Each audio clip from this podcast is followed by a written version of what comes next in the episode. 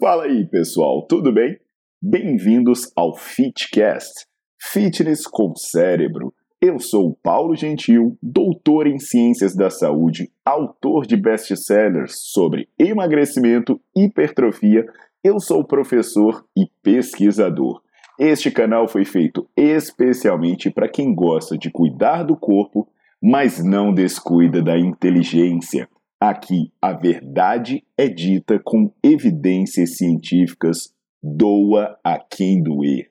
Não esqueçam de seguir o canal e divulgar. E também eu convido vocês para olhar os links na descrição do canal para ver as minhas aulas, meus livros e também me buscar nas redes sociais.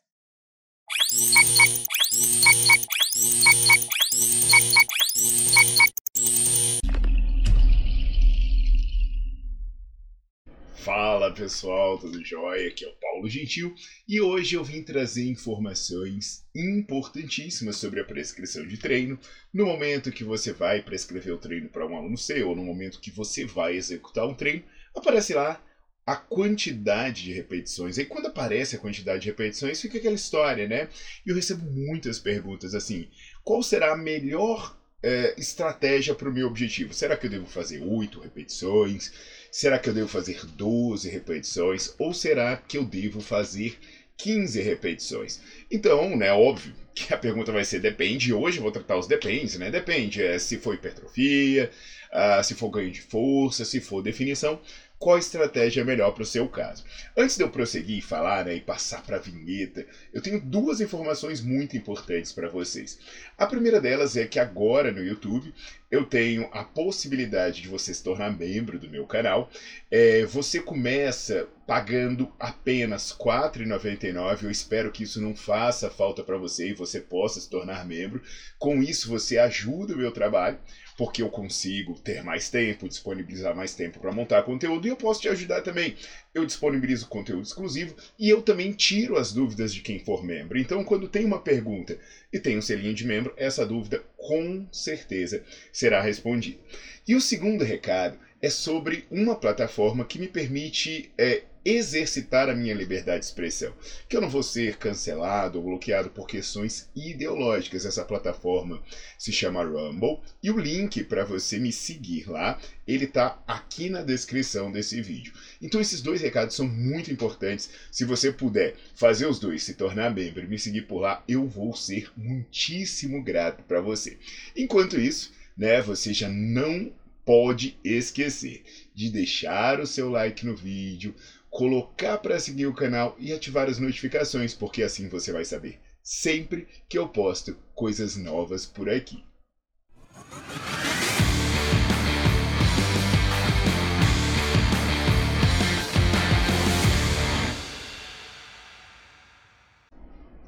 Vamos nessa, pessoal. Olha só. Sobre essa questão né, da quantidade de repetições, ela ilustra muito bem quando alguns mitos vão caindo e aos poucos a gente vai mudando a concepção no treinamento.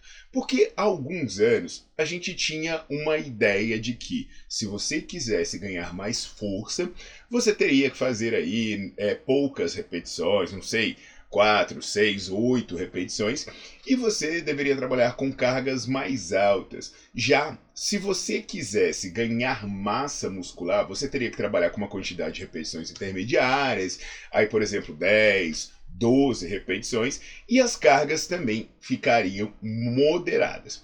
Já, por outro lado, se você quisesse definição muscular, né, às vezes a galera até falava tonificação, você trabalharia com repetições mais altas, por exemplo, com 15, 20 repetições. Então, essa questão foi avaliada por diversos estudos e os estudos é, é, foram todos consistentes em uma direção. Tanto que quando você produz uma revisão de literatura, ou seja, você pega tudo que foi publicado é, e, e, faz também uma meta-análise, né? você faz uma estimativa do resultado de cada intervenção, você vai ver que, na verdade, você vai ter alguns resultados controversos quando você pensa nos diferentes desfechos. E aqui eu vou trazer especificamente uma revisão de literatura com meta-análise publicada por um grupo de pesquisadores que tem aí o fenomenal Ronei Pinto, da Universidade Federal do Rio Grande do Sul. E o que, que eles falam? Eles fazem uma análise dos diferentes protocolos para os diferentes desfechos. E aí, especificamente, o que, que eles fizeram? Né? Eles pegaram os protocolos que usavam oito ou menos repetições, então aquela quantidade mais baixa de repetições, para trabalhar com, com, uma carga mais alta, e estimaram o que, que você ganha fazendo eles. Pegaram os protocolos que vão de 9 a 15 repetições, então aqueles de cargas intermediárias, repetições intermediárias, e viram o que, que você ganha fazendo eles. E pegaram uns estudos também que, que fizeram treinamentos com mais de 15 repetições, ou seja, as cargas mais baixas e mais repetições, estimaram o que você consegue. Então, o primeiro ponto que a gente vai ter aqui é com relação à hipertrofia. Quando se avaliou o ganho de massa muscular, o que, que os autores verificaram é que não havia diferença. Então, se você treinasse com 4, com 10, com 15, com 20 repetições, o seu ganho de massa muscular seria rigorosamente o mesmo. Eu sei que de repente isso pode não ser novidade, né? Se você é assinante do Netflix, ou mesmo, né, se você já leu meu livro, ops, bases científicas do treinamento de hipertrofia, porque o que, que os estudos vão mostrando? Eles vão mostrando que se você chega até a falha, então dependendo do nível de esforço que você emprega, né, se os treinos têm o mesmo nível de esforço, têm a mesma proximidade da falha, você vai ter ganhos de massa muscular similares. Interessante, né, que eu falei, por exemplo, do Nerdflix, do livro, é, que quando você é iniciante, os resultados parecem ser melhores quando você faz mais repetições. Então, é até algo que eu tenho um vídeo aqui no YouTube, né, que eu falo sobre qual a melhor forma de progredir no treino. Então, seria mais ou menos assim: você é iniciante, é legal você começar com menos carga e mais repetições, porque além disso parecer ser interessante para a sua hipertrofia, isso também ajuda na questão da aprendizagem do exercício, fortalecimento de tendão e por aí vai. Então, é um ponto a se considerar. Agora, uma das coisas que aconteceu nessa meta-análise, né? Eu tenho um vídeo aqui falando sobre cargas altas e cargas baixas. Na verdade, eu tenho dois. Um que eu falo sobre hipertrofia e um que eu falo é, sobre ganho de força e ganho de endurance.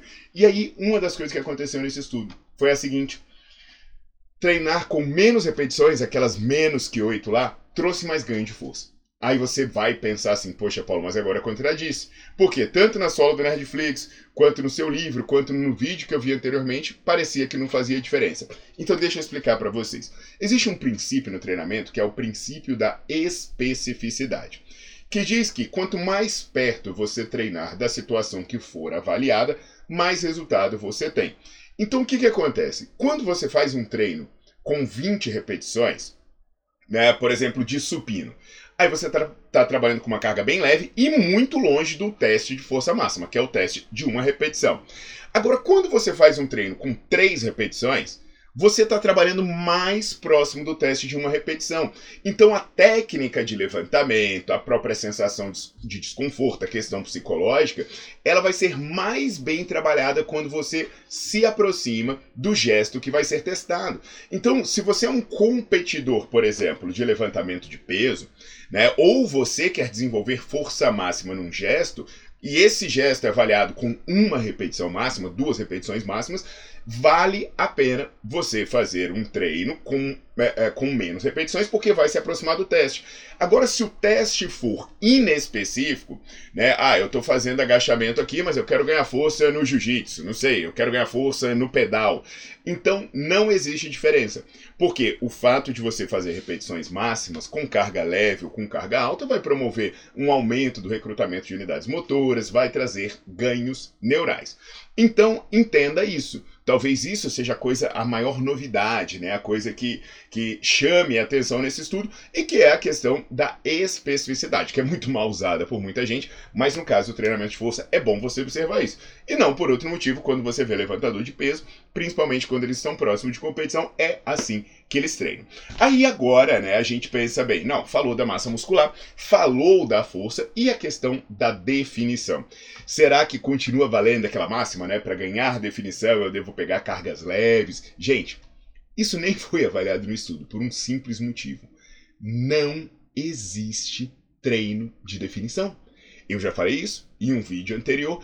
E o que, que define um músculo? Nada. Um músculo não define. O músculo ele tem uma estrutura, ele tem uma morfologia e o treino não muda isso. O que, que o treino faz? Ele aumenta ou diminui a massa muscular.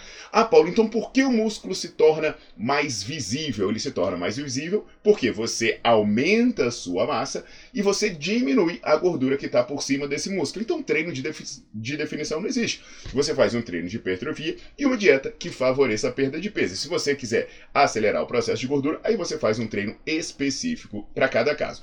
Então aí a gente vai, né? É, a gente vai acabando com os mitos, né? Poxa, Paulo, então, basicamente eu posso chegar e fazer o que der na telha. Calma aí, não é bem assim. Por exemplo, se você é cardiopata, tem um treino que é mais seguro. Ah, se você tem um problema articular, tem um treino que é mais seguro. Se você tá, tá gripado, tem um treino que é mais seguro. Então, o que eu quero dizer aqui é que para esses pontos específicos, força, né, é, massa muscular, definição, foi o que eu falei aqui. Agora, se você tem uma situação particular, se a sua alimentação modifica, o treino precisa modificar para combinar melhor com essas mudanças. E aí, nesse caso, a gente vai conversando devagarinho, né? É, a melhor coisa é você contratar um bom profissional. E se você é profissional, é seguir estudando, se aperfeiçoando para entender a complexidade do treino. Mas hoje eu espero que eu tenha conseguido esclarecer bastante coisa para vocês. Até a próxima!